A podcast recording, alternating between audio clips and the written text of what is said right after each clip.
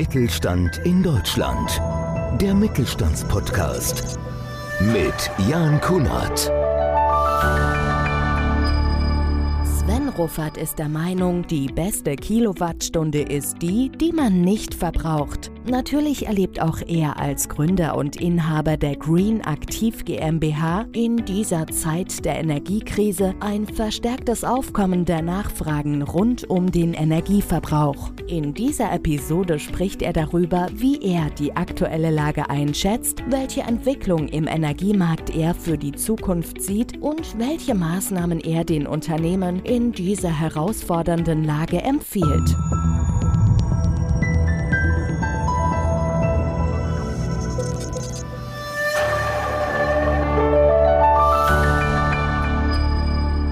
Ist wieder Zeit für einen neuen Podcast Mittelstand. Mein Name ist Jan Kunert. Schön, dass Sie mit dabei sind, ob bei Bild oder ob am Ton. Und wir haben eine bekannte Stimme, ein bekanntes Gesicht heute bei uns, Sven Rofert. Er war schon mal bei uns. Er ist Gründer und Inhaber der Green Aktiv GmbH. Seine für mich beste Aussage ist, die beste Energie ist die, die man nicht verbraucht. Sven, unser erstes Mal. Ich freue mich sehr. Vielen Dank, Jan. Herzlichen Dank für die Einladung. Ja. Spannendes Thema. Ich glaube, ein Thema, über das so viel gerade gesprochen wird, überall, ob im privaten, ob im beruflichen, im wirtschaftlichen Sektor. Sven, vielleicht zum Einstieg für unseren Podcast nochmal so ein, zwei Worte zu dir.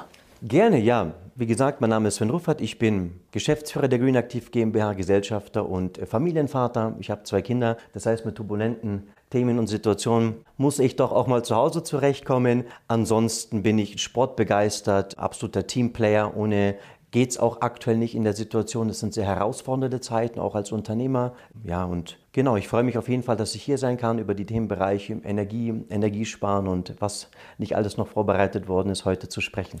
Ich freue mich auch sehr. Mit deiner Firma Green Aktiv hast du, wie man so schön sagt, voll ins Grüne getroffen. Ja, welche Neuigkeiten kannst du uns denn erzählen?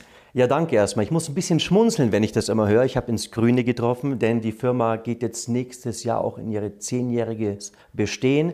Der kleine feine Unterschied ist, wenn wir mit unserer Mission aktuell, ja, die beste Kilowattstunde ist die, die du gar nicht erst verbrauchst oder weniger Verbrauch, weniger Kosten, weniger CO2. Wenn man mit diesen Themen vor Jahren um die Ecke gekommen ist, wurde man eher so ein bisschen, naja, belächelt Energie war immer sehr, sehr günstig an der Stelle. Also von daher gibt es sehr, sehr wohl sehr gute Neuigkeiten. Also zum einen haben wir natürlich sehr viele Anfragen, die momentan an uns herangetragen werden zum Thema, welche Energielösungen sind die richtigen für mich, wo lohnt es sich anzusetzen, was ist wirtschaftlich letztendlich auch. Denn wenn das Geld schon etwas knapper sitzt, sollte es auch sinnvoll und richtig investiert werden gerade sehr viele Themen rund um den Bereich Sanierung, energetische Sanierung, Fördermittel, Maschinentausch, Effizienzberatungen etc. Das sind so die Themen, wo man sehr, sehr stark die letzten Monate auf uns zugekommen ist. Dahingehend haben wir dann auch äh, neue Mitarbeiter einstellen können. Das heißt, unser Team ist im Vergleich auch zur letzten Podcastaufnahme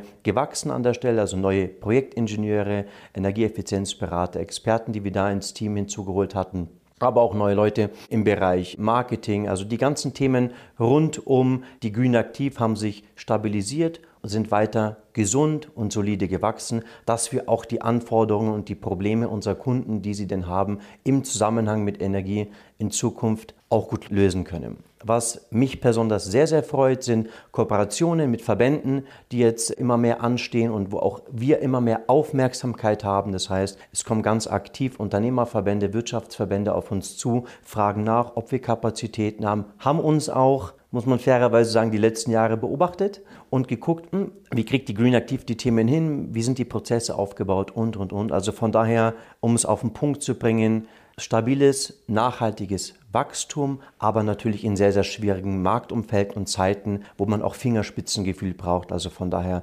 positiv, auch was die Aussichten anbelangt, immer mit dem Kernfokus auf den Kunden, um ihm da auch wirklich zu helfen, ihm aufzuzeigen, welche Möglichkeiten er hat, weniger Energie zu verbrauchen. Also das aktuelle absolute Thema wie du schon gesagt hast, aktuell wirklich sehr herausfordernde Zeiten in den verschiedensten Bereichen. Der Energiemarkt, gerade wirklich das Thema, wo man eigentlich jeden Tag mit auch in den Medien konfrontiert wird. Noch eine Zwischenfrage, wie groß ist das Team mittlerweile bei euch? Insgesamt sind wir 13 Leute mit den freiberuflichen Teams, wo wir koordinieren. Und ja, wir werden sehen, wie sie es in den nächsten Jahren entwickelt. Ich gehe eher davon aus, positiv, denn der Bedarf gerade im Mittelstand, in kleinen und mittleren Betrieben wächst stetig Und da wollen wir natürlich auch am Puls der Zeit sein und uns nicht nur in dem Industriesektor bewegen, ja, sondern wirklich auch da sein, wo der Bedarf mit am größten ist, unserer Meinung nach. Und das ist der private Sektor als auch der kleine und mittlere Unternehmer, der Mittelstand, der da Unterstützung braucht. Wo wir beim passenden Thema sind, wir wollen ja heute mal den vielen Mittelständlern, denen ja auch unser Podcast letztendlich gewidmet ist, ein Update und eine Einschätzung zum Energiemarkt geben.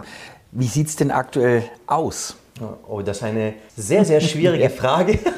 Und Jan, du kannst dir vorstellen, wir kriegen diese Themen immer mal wieder gestellt. Was empfiehlt ihr uns konkret? Welche Prognosen könnt ihr stellen? Da muss ich sagen, wir haben absolut keine Glaskugel. Die Herausforderungen, die wir aktuell sehen, sind sehr, sehr komplex und die Themen sind mittlerweile auch allseits bekannt. Ja, warum heute die Preise steigen, aus welchen Gegebenheiten. Ukraine-Krieg ist jetzt ein Beispiel an dieser Stelle. Da gibt es noch weitere Nachfrage aufgrund der Corona-bedingten des Anzugs letztendlich, beziehungsweise der Anfrageanstieg nach der Corona-Flaute, wenn ich das mal so flapsig bezeichnen darf an der Stelle. Also ohne jetzt hier zu komplex auch den Energiemarkt, die Gegebenheiten abzubilden, muss man ganz klar sagen, im Vergleich zur letzten Woche hat man eine Entspannung erlebt, was sehr angenehm ist im ersten Gefühl, gerade was die Gasmarktpreise anbelangt am Spotmarkt. Man muss aber auch dazu sagen, das hängt mit der aktuellen Wettersituation zusammen. Als Beispiel sind aber auch immer nur, wie du es gesagt hast, Momentaufnahmen, denn die Thematiken können sich äh, quasi stündlich wechseln, wenn man das möchte, oder wöchentlich, täglich. Man sollte auch da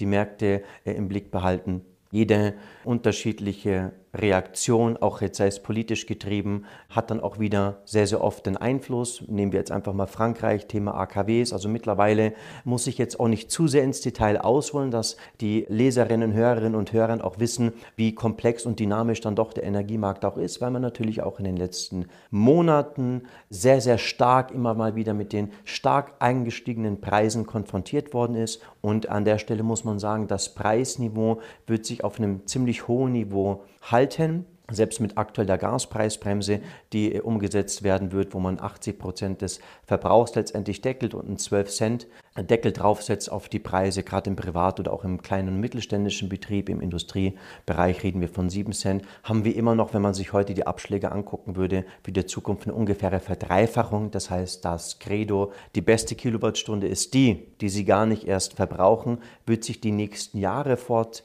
ziehen, genauso wie die Themenbereiche Unabhängigkeit etc., wo wir vielleicht auch nochmal den einen oder anderen Satz dazu verlieren möchten. Also kurzum, wir haben leider keine Gaskugel. Der Preis hat sich auf einem höheren Niveau im Vergleich zu Vorkriegsniveau stabilisiert. Momentan ist eine Momentaufnahme und man muss letztendlich, wenn man in den Märkten aktiv und unterwegs ist, einfach täglich gucken, schauen und natürlich auch eine individuelle Strategie mit dem jeweiligen Kunden, mit der Kundin festlegen. Denn auch da herrscht unserer Meinung nach, was wir aktuell mitbekommen, auch sehr, sehr viel Aufklärungsbedarf. Hat man früher einfach ein Angebot und ein Gegenangebot bekommen und hat dann eine Entscheidung getroffen, ist dann heute schon die Frage, wie setzen sich die Preise zusammen, an welchen Märkten kauft man ein, Terminmarkt, Spotmarkt, um so zwei Stichworte zu nennen. Also da ist schon die Komplexität des Energiemarktes und der Energiewirtschaft wird dann jetzt auch den mittelständischen Betrieben immer mehr bewusst. Also dahingehend steigt dann auch der Beratungsbedarf stark an. Völlig verrückt eigentlich, wenn ich jetzt mal so an mich auch denke, an mein Privat denke oder ans Unternehmen denke.